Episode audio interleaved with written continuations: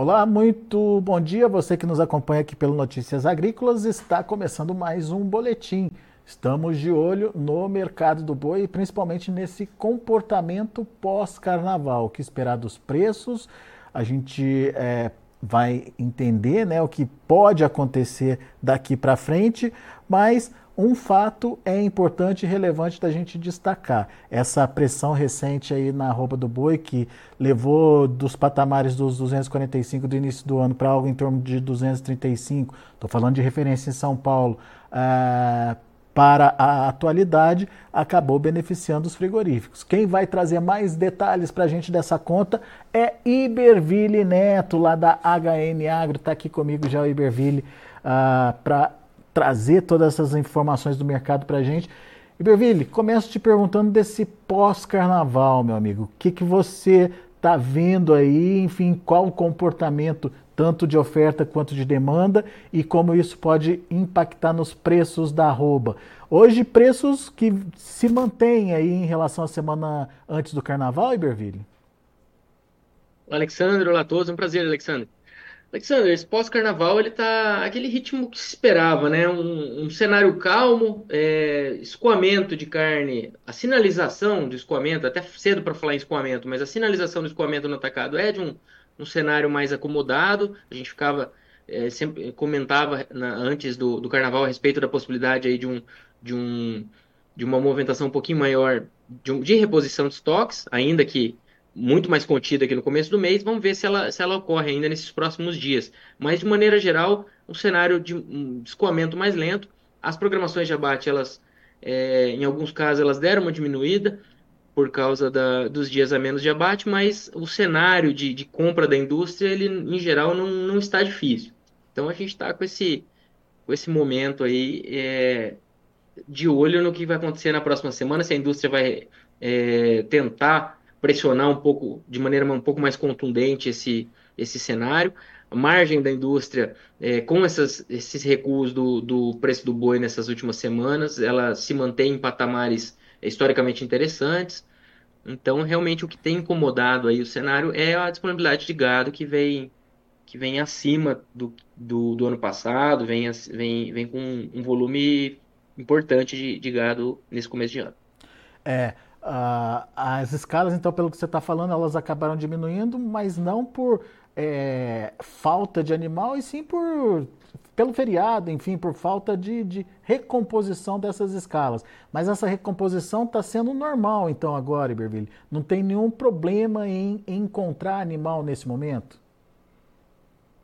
É, agora essa volta de feriado ela, ela tá, tá lenta, mas o fechamento da última semana e, e a, a, o cenário ele não, não foi de enxugamento nessa disponibilidade de gado, apesar do ritmo mínimo de negócio dos últimos dias. Mas a gente, no fechamento da última semana e a indicação desse começo agora de dessa volta pós-carnaval é de que a oferta ela, ela segue em um patamar que não deve ser grande problema para a indústria no momento atual. Claro que a gente tem que ponderar que a indústria ela está comprando e não está pressionando tanto o mercado, apesar de, de o mercado ter cedido né, nesses últimos, em janeiro e fevereiro.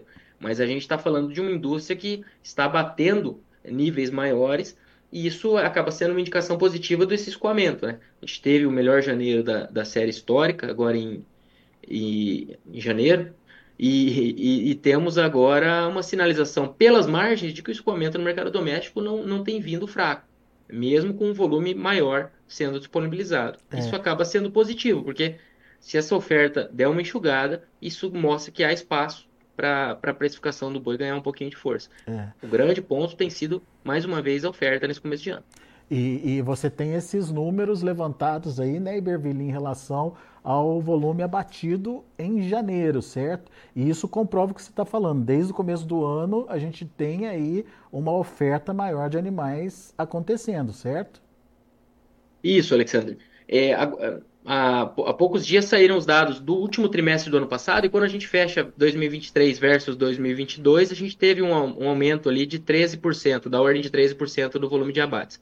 É, números preliminares ainda para o último trimestre, mas já dá uma ideia da magnitude. E esse número que eu vou comentar agora, ele é um número referente só aos abates é, CIF, que são os abates feitos em estabelecimentos sob inspeção federal. É a maior parte do nosso abate é, mas eles são uma parcela. Só para explicar bem, aqui se referem esses dados, e são dados ainda preliminares, são dados que vão sendo ajustados à medida que os números vão sendo inseridos no sistema. Então vamos lá, mas já mostram o quê? Que em janeiro a gente teve um aumento de 8,2% nos abates na comparação com dezembro, e de 21,5% na comparação com janeiro de 2023. Então, é, é um, um, aumento forte, um aumento de 40% no abate de fêmeas nessa mesma comparação. Tá? Então, em volume absoluto, né? O volume de fêmeas abatidas aumentou 40%.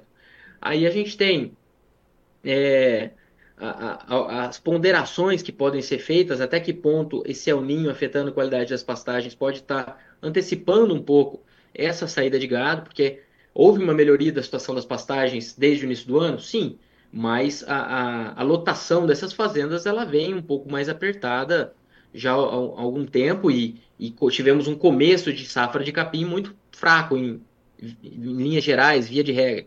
Então talvez o pecuarista esteja é, desafogando um pouco essa, essa fazenda antes de é, do que seria mais comum, né, que é aquela chegada da seca, então, é, existe essa possibilidade. A gente, é uma coisa que a gente tem que acompanhar, mas realmente esses números eles têm sido, é, eu diria até surpreendentes pelo patamar aqui que a gente tem observado. Um aumento de 20% na comparação anual sobre um ano é, que foi de aumento nos abates, né, que foi 2023. Então, é, é um ponto a ser acompanhado e é um ponto que, que tem sido o, o calcanhar de Aquiles do mercado do boi gordo nesse começo de ano. Só que vale lembrar, se a gente está produzindo essa quantidade adicional de carne e o mercado relativamente se sustentou, isso é um bom sinal para o outro lado, né? Pra gente, se a gente for olhar o copo meio cheio, quer dizer que esse escoamento está fazendo um serviço interessante. É, existe uma demanda para isso, né, Iberville? Pelo menos até agora, né? Será que isso continua daqui para frente? É, a gente vai é, perceber agora, depois do carnaval, principalmente como vai se comportar essa demanda, né? Isso, agora a gente entra no período de segunda quinzena, né? E, e segunda quinzena tipicamente é mais fraco. Tem o período de quaresma, que na, na nossa leitura não é um grande impactante aí do escoamento de carne, pelo cenário atual de a realidade aí da, da cultura, da, da religiosidade já, já é um pouco menos pesada do ponto de vista de consumo de carne na nossa visão. Influencia? Sim, influencia, mas é, eu diria que essa influência acaba sendo mais lá na, na véspera da Páscoa, na Sexta-feira Santa em si, do que ao longo dos 40 dias, né? Como é, se preconiza aí, se preconizam os mais antigos, né? É, como o, preconizam eles. O, o, fato, o fato é que a gente teve bastante abate e a participação das fêmeas nessa é, desculpe, nessa linha de abate aí foi aumentou também, então aumentou, Alexandre. Se a gente pegar dentro dos abates CIF, a gente teve uma participação que foi de 39,3% de fêmeas é, versus 33,9% no, em janeiro do ano passado. É, aumentou, é interessante aí esse, esse aumento da participação, o que mostra que o descarte continua, né, Iberville? Isso, é, agora, agora em janeiro ele continua assim. É, a gente teve esse aumento forte, o aumento mensal do abate de fêmeas também foi, foi expressivo. Em, em janeiro foram 25% mais fêmeas abatidas do que em dezembro. Claro que quando a gente pega mês a mês, a gente sempre tem a questão de feriados e, e, isso é, é um pouco mais ruidoso aí do que quando a gente pega janeiro versus janeiro de 23. Mas é, os números iniciais de 24 apontam para esse abate de fêmeas ainda em nível elevado. Hum, seguimos acreditando que, que esses abates não vão se manter nesse, com essa força ao longo do ano. Tá? Por isso que eu fiz essa ponderação até relacionada à questão climática, uhum. até que uhum. ponto ela pode estar impactando. Mas você acha, Mas é um você acha que... que... nesse primeiro semestre ainda pode ser pesado essa, esse descarte? Ou essa antecipação já começou em janeiro? Eu diria que a gente tem essa antecipação é como parte desse, dessa causa, eu não, não diria que esse aumento todo foi por disponibilidade é, menos pontual, assim, disponibilidade de gado mais ampla, mas por outro lado, a gente tem um cenário que precisa que o bezerro dê uma evoluída para que essas fêmeas efetivamente passem aí para um momento de retenção, né? Então seria essa a nossa leitura. um, um pouco disso está relacionado ao clima, mas a gente, para ter um momento de retenção nesse primeiro semestre, precisa que esse preço do bezerro evolua e ele tem andado meio de, meio de lado nesses últimos tempos. Né? É, né? Até que a relação de troca com a cria tá, com, com os bezerros está em patamares historicamente interessantes para quem compra. É. E a gente está tá dizendo aí, Iberville, que a demanda foi forte o suficiente para evitar uma queda muito drástica nos preços.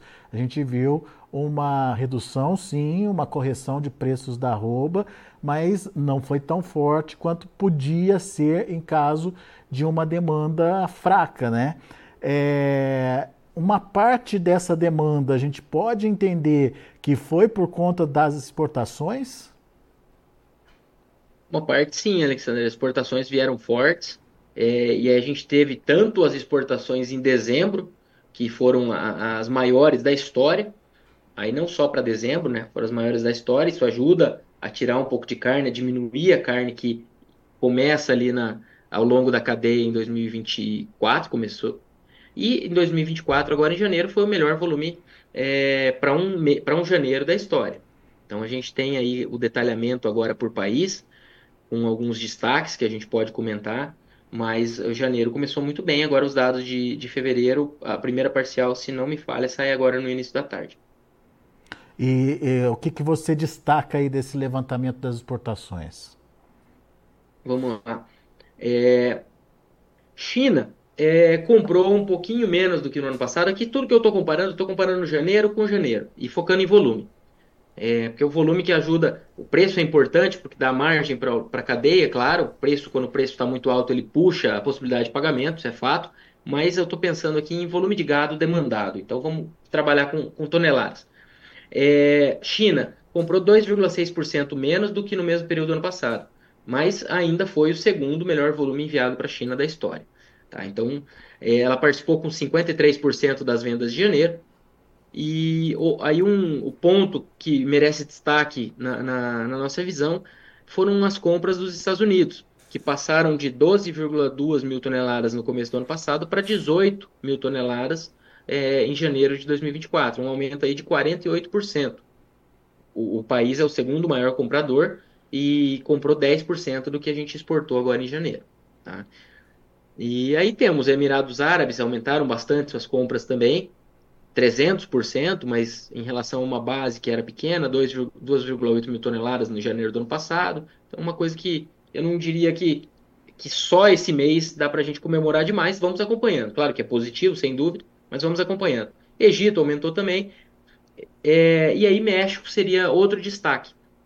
Por que o México? Porque o México ele abriu o mercado para nossa carne no começo do ano passado e não vinha comprando até o último quadrimestre do ano, praticamente. Aí no último quadrimestre fez compras é, um pouco maiores e fechou o ano com 5 mil toneladas é, compradas. Só que esse ano, só em janeiro, ele comprou 4,4 mil toneladas. O que, que, que, que, que, que isso representa? Agora, no primeiro mês de 2024, ele comprou 85% do total que ele comprou no ano passado inteiro. Isso demonstra o quê? é, que o, o país está, está engrenando aí as suas, as suas compras pro, da carne brasileira, em decorrência de alguns fatores, e eu diria que o principal é precificação da arroba nos Estados Unidos, que está em alta. Então a gente tem a arroba nos Estados Unidos é, com o menor rebanho ali dos últimos 50 anos, pelo menos, é, desde 1950, na verdade, né, até mais do que 50 anos, e, e essa arroba nesses patamares eleva os preços, os Estados Unidos têm, um, têm uma relação muito próxima com o México, com o Canadá. O Canadá também abriu o mercado para diversos estados aí da nossa, da nossa carne bovina recentemente.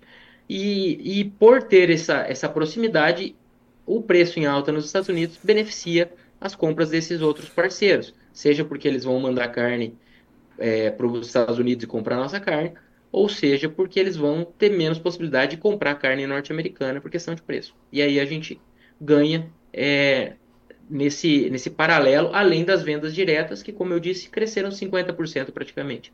É, e é importante essa expansão de novos mercados, né, Iberville, para não ficar concentrado só na mão de China, né? A gente por três anos, dois anos aí, a gente ficou muito dependente aí da China. E tomara que novos mercados possam aparecer e mercados que já estão se consolidando aí possam aumentar a sua participação também nessa é, compra de carne brasileira, né?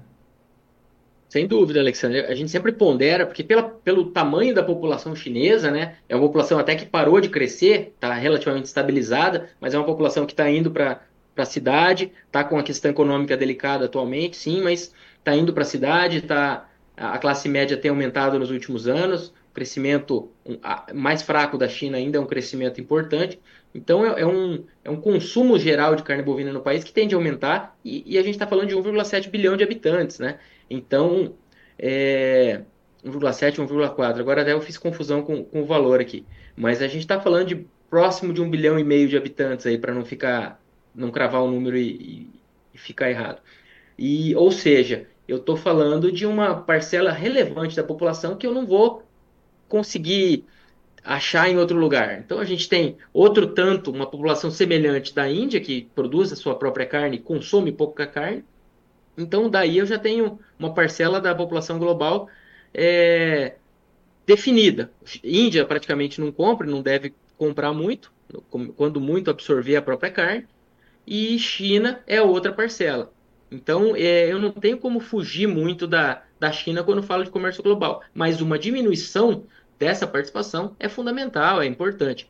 A gente, por exemplo, agora em janeiro, a participação da China foi de 53%. No ano passado, em janeiro, também foi de 61,7. Então a gente quase 10 pontos percentuais a menos, o que é, é uma boa é uma boa redução. E uma redução não porque China comprou menos, comprou um pouquinho menos, mas porque os outros compraram mais. E aí que é o, o pulo do gato na nossa visão, né? É. Na nossa visão não, é, é, é o ponto positivo sem dúvida. A gente vendeu 85 mil toneladas para outros destinos agora em janeiro. Em janeiro do ano passado, foram 61 mil toneladas. Então, é, fora a China, a gente exportou 24 mil toneladas a mais para outros destinos nesse, só nesse mês. É isso aí, é buscar novos mercados e reduzir aí a dependência e ajudar, obviamente, a enxugar essa, esse momento de excesso de oferta que está aqui dentro do, do país.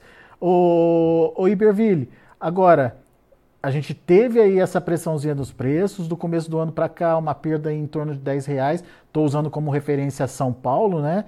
A gente viu o ano começando ali nos 245, firme, manteve essa firmeza por um tempo, depois começou a cair um pouquinho até chegar nos atuais patamares hoje dos 235. É... Como é que ficam as margens das indústrias diante dessa queda de preços? Ajudou as indústrias a melhorarem os seus resultados?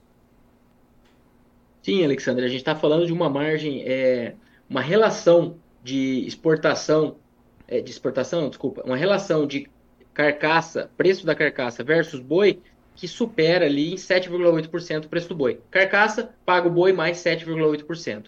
E, e no, se a gente pegar uma média mais alongada desde 2014, ela supera em 0,8% o, o preço da, do boi. Agora, desde o início do ano, na média, a gente está falando de 7%, ou seja, ela deu uma melhorada nessa margem, e isso reforça o fato de que, se houver necessidade por uma diminuição da oferta, há espaço para que a indústria pague mais. O ponto tem sido a oferta, mais uma vez. É, e daí a expectativa é de continuidade de, de aparecimento dessa oferta aí nos próximos, nas próximas semanas? Alexandre, aí, aí é, é, a nossa, vamos dizer, é um ponto de, de dúvida. No momento atual, essa oferta ela segue é, disponível, então a gente tem aí um cenário de oferta que aparentemente não está raliando ainda. Normalmente, a gente tem um, um cenário nesse período de, de águas é, no qual o pecuarista pode segurar os animais e isso acaba dando um pouco mais de força do patamar para negociação aí por parte do produtor. Só que aí a gente tem essa questão do El Ninho, que do mesmo jeito que esse abate aumentou agora no começo do ano, isso poderia é, distribuir de uma maneira um pouco diferente, trazendo um pouco mais de abate para esse início do ano e talvez diminuindo no final da safra.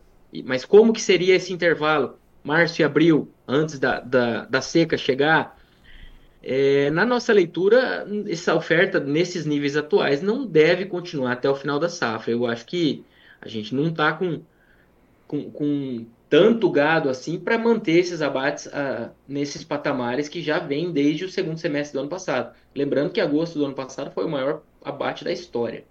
Então eu faria essa ponderação que eu acho que a gente não consegue manter esse ritmo de abate até, até a chegada da seca.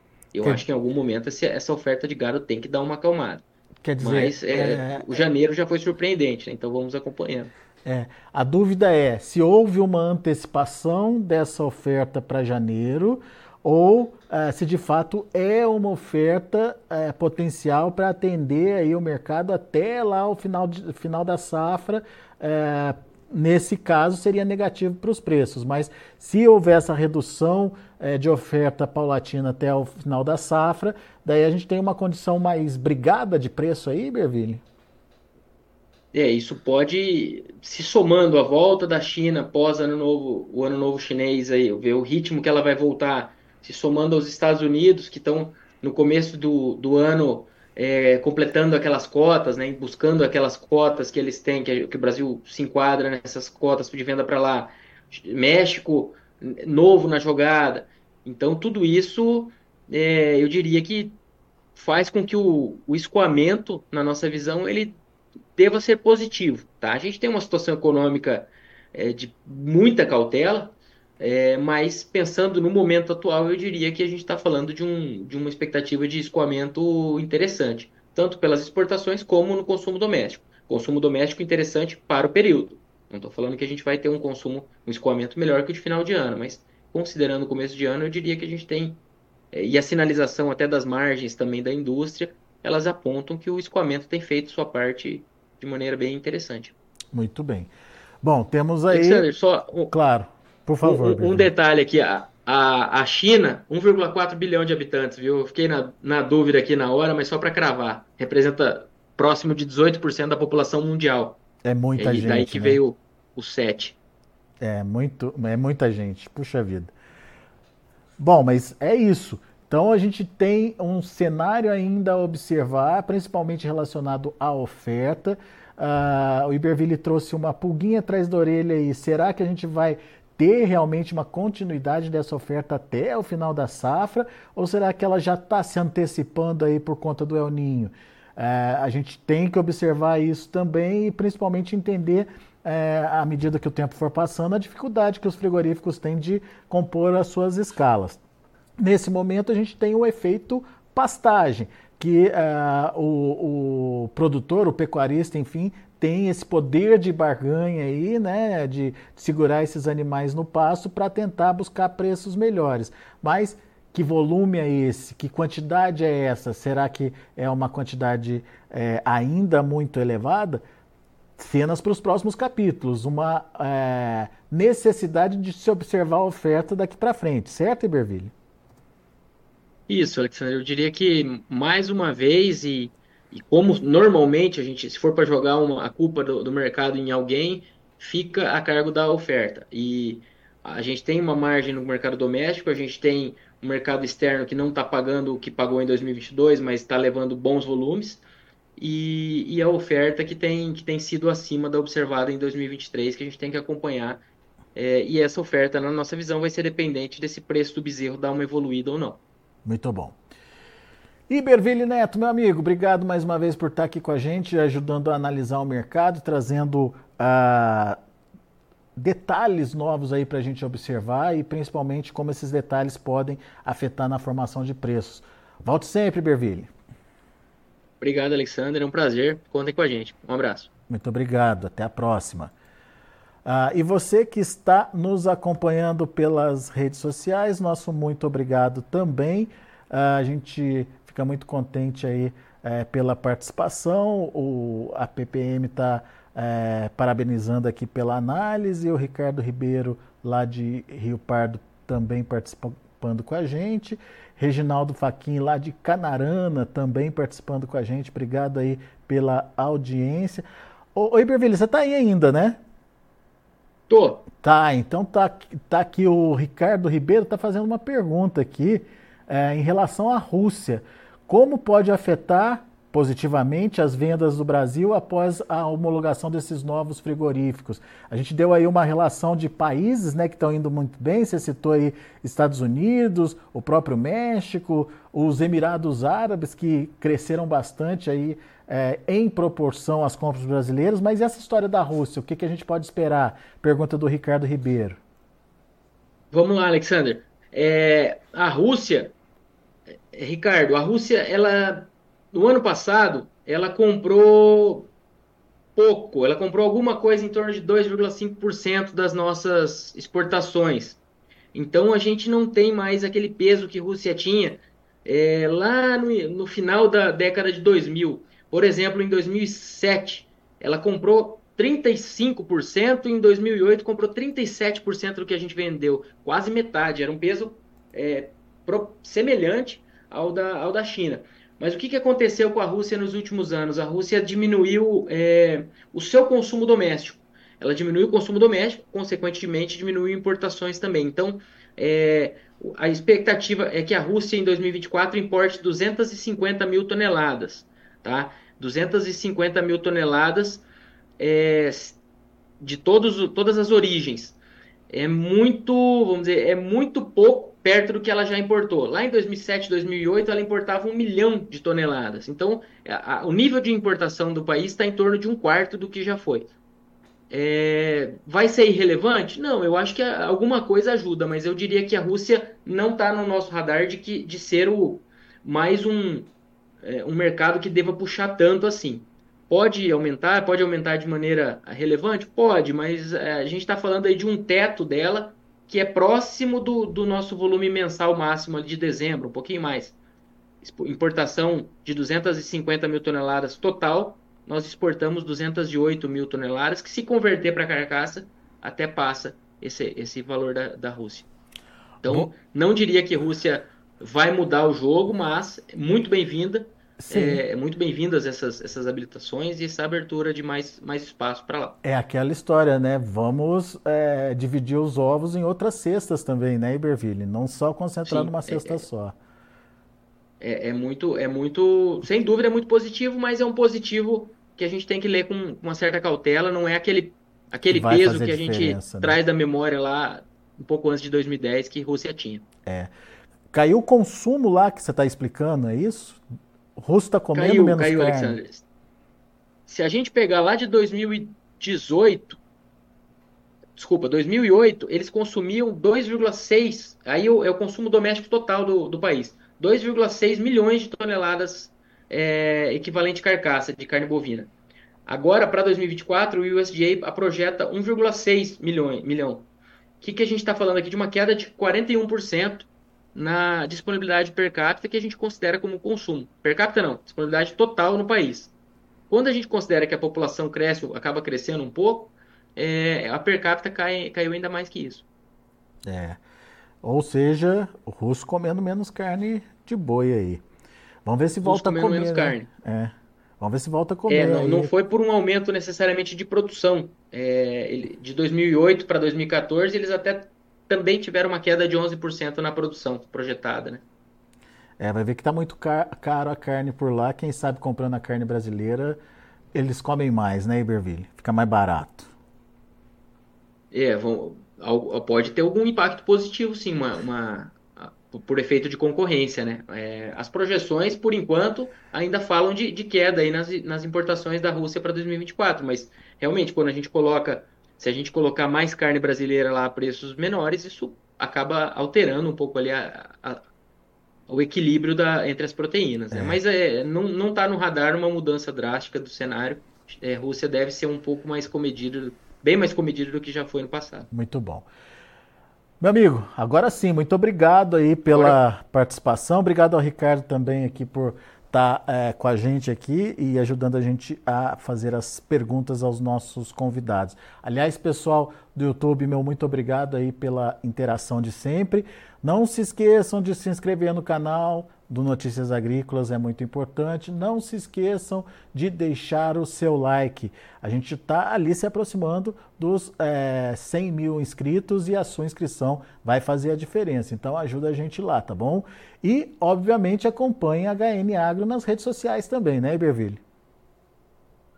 Por favor, é um prazer lá. De vez em quando a gente comenta alguma, alguma coisa do mercado, está sempre tentando colaborar de um jeito ou de outro. E obrigado pela, pelo convite, Alexandre. Contem com a gente, pela participação de todos também. Legal. Grande abraço, Iberville Neto. Obrigado pela participação. Obrigado a vocês que estão conectados conosco até o momento. Deixa eu passar para vocês como estão os negócios lá na B3, mercado em andamento. Hoje, mercado cheio. Ontem a gente teve só meio período por conta do, da quarta-feira de cinzas, mas hoje o mercado já trabalhando de forma cheia. Vamos ver o que está acontecendo. É, nesse momento, queda é, para os preços. Fevereiro, R$ 238,65, caindo 0,62%. Março, R$ 233,35, queda de 0,66%. Abril, R$ 231,00, queda de 0,52%. Maio, R$ 230,60, queda de 0,77%. Indicador CPEA ah, fechou o dia de ontem a R$ 237,80, com queda de 0,65%. São os números do mercado do boi. A gente vai ficando por aqui. Agradeço muito a sua atenção, a sua audiência. É, daqui a pouquinho tem João Batista Olive com Tempo e Dinheiro aqui para você no Notícias Agrícolas. Continue com a gente.